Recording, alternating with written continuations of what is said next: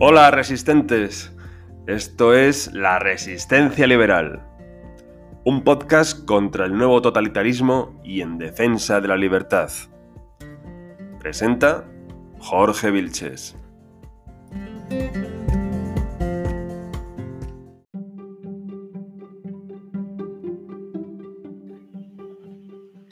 Buenas resistentes. La figura del filósofo Karl Marx nacido en 1818 y muerto en 1883, es tan utilizada como desconocida. La vulgata marxista desvirtuó y forzó sus ideas, pero también ocultó sus errores. Sin embargo, hay algunos elementos que son aún hoy interesantes. Vamos con ello.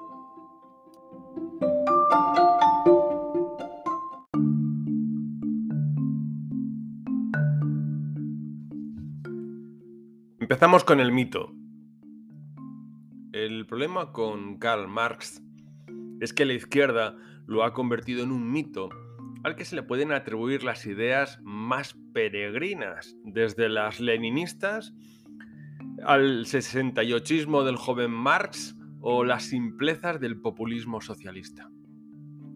La manipulación de sus ideas la comenzó Friedrich Engels, quien a su muerte fue publicando manuscritos de su amigo y poblando sus libros con prólogos en los que interpretaba los textos. Luego llegaron los herederos de Ferdinand Lassalle, el fundador de la socialdemocracia alemana y por cierto rival de Marx, herederos como Bernstein y Kautsky, y que sistematizaron y matizaron sus ideas para usarlo como padre fundador del socialismo libertador, un profeta útil para la acción colectiva.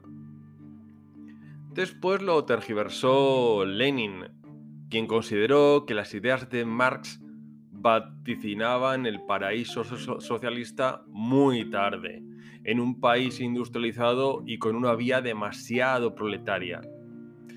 Porque eso de esperar el fin del capitalismo por la acción propia y exclusiva de obreros en un país campesino como Rusia no encajaba con su impaciencia de burgués ambicioso.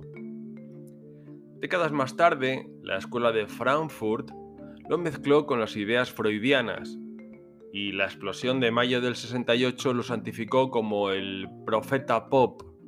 A partir de ahí, Marx ya era un mito, es decir, una construcción cultural cuyo objetivo era provocar un efecto en la gente, propagar una idea y conseguir su movilización. Pero la profecía no se cumplió. La gran diferencia de Marx con los filósofos de su tiempo fue su carácter de profeta. Mientras el resto se dedicaba a analizar el pasado y el presente o a proponer fórmulas resolutivas que dependían de la voluntad, como llamados utópicos, Marx dio un paso, la profecía. Sostenía que había demostrado científicamente el papel de la lucha de clases como motor de la historia. Bueno, no era cierto. Agustín Thierry ya lo había aplicado para explicar la Revolución Francesa en 1840. Bueno, esa lucha de clases como motor de la historia eh, suponía el inexorable advenimiento de la dictadura del proletariado como transición al comunismo. Sin embargo, el siglo XX enseñó que ese mecanismo no funciona porque la historia es impredecible. Entre otras cosas, la profecía estaba basada en categorías acientíficas que dependían de la fe ideológica, como el concepto intangible y voluble de clase social, o el volitivo y propagandístico de conciencia de clase. ¿Eso qué significa? Aún así, la profecía sigue teniendo predicamento por la invasión de historiadores marxistas en las universidades desde 1930 como confesó hace décadas Eric Hobsbawm, y quienes usaron las categorías marxistas-leninistas para contar el pasado, con el objetivo de demostrar un discurso político. No se hacía historia, sino política.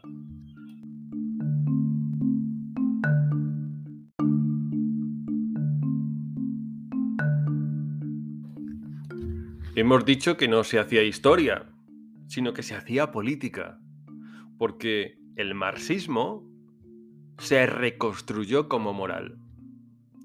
El discurso moral que acompaña a la crítica de la economía política.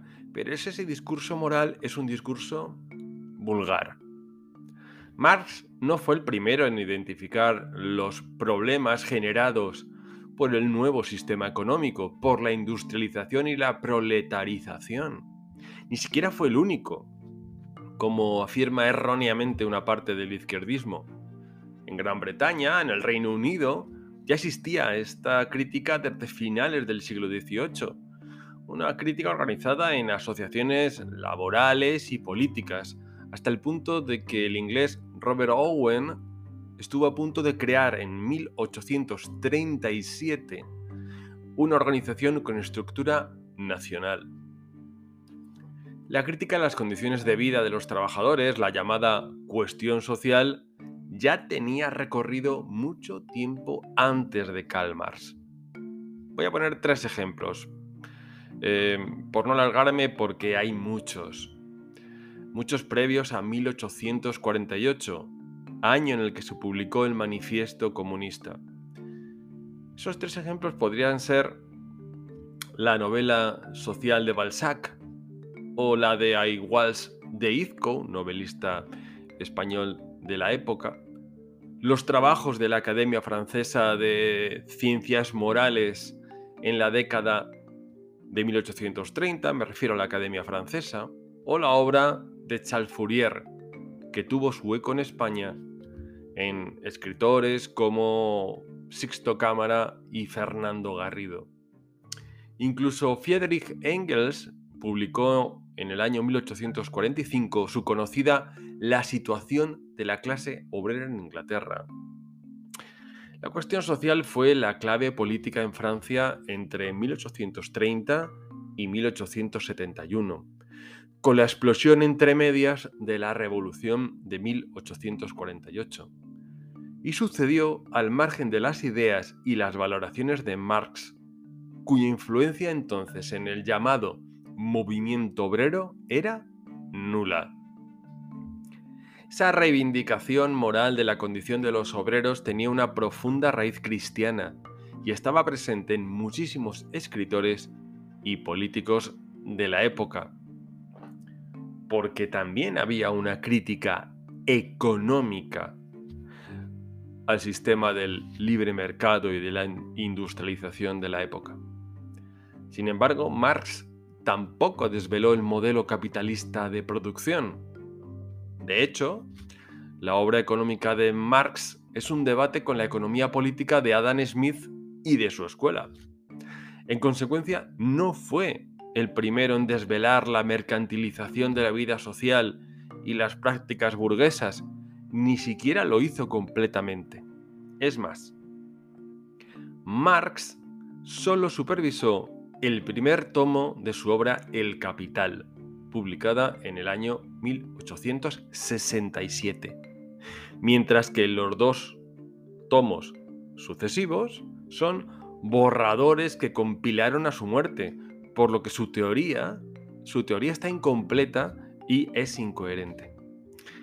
Los conceptos marxistas que han fracasado en este sentido son, entre otros, la teoría del valor trabajo como base para explicar los precios, la idea del dinero como mercancía privada, la plusvalía sin funcionamiento del mercado, el empobrecimiento creciente de los trabajadores y el agotamiento del capitalismo. Marx también predijo la globalización, porque ya lo contempló David Ricardo en su obra Principios de Economía Política, publicada en el año 1817. Por eso, la terminología marxista para analizar el mecanismo capitalista ha envejecido de tal forma que su obra solo es epígrafe en un tema de la asignatura Historia del Pensamiento Económico y no es aplicable hoy en un estudio que aspire a tener validez.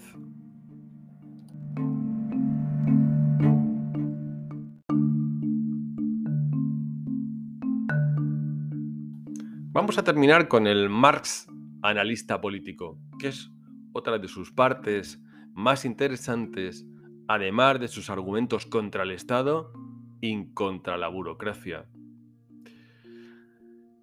Marx fue o intentó ser un analista de su presente histórico y sigue siendo de gran interés, no por su acierto, sino por su método. Esto es, el acercarse a los acontecimientos, ideas y personajes, a la estructura política y social con unos fundamentos filosóficos para comprender y explicar el proceso. En este sentido, y no por sus conclusiones, insisto, es recomendable su trilogía francesa. Me estoy refiriendo a estas tres obras, a la que tituló La lucha de clases en Francia, al 18 Brumario de Luis Bonaparte y a la Guerra Civil en Francia, publicada esta última en 1871. Estas tres obras tienen una visión de conjunto perfecta para comprender la visión socialista de los acontecimientos políticos que fueron centrales en la política europea, como la Revolución de 1848 y la Comuna de París. Además, esas obras tienen frases memorables, como la conocida de que los grandes hechos y personajes de la historia universal se repiten dos veces, una vez como tragedia y otra vez como farsa. Pero cuidado, ese Marx analista no vale para España, sobre cuya revolución política publicó varios artículos en 1854 luego compilados como Revolución en España. Que por cierto, ese libro lo publicó en nuestro país editorial Ariel en 1960, viviendo Franco. Aquellos artículos sobre España, Marros escribió por dinero, lo que es muy legítimo, pero sin tener ni idea de este país, y, de muchos personajes ni de su historia, lo cual se nota en la lectura. Entonces, la pregunta final es, ¿cómo acercarse hoy a Marx? Bueno, pues directamente, colocándolo en su tiempo, sin ánimo de encontrar una guía de autoayuda ni un manual revolucionario desligándolo del leninismo y de la vulgarización, y siendo consciente de que a grandes rasgos y en lo básico, Marx se equivocó.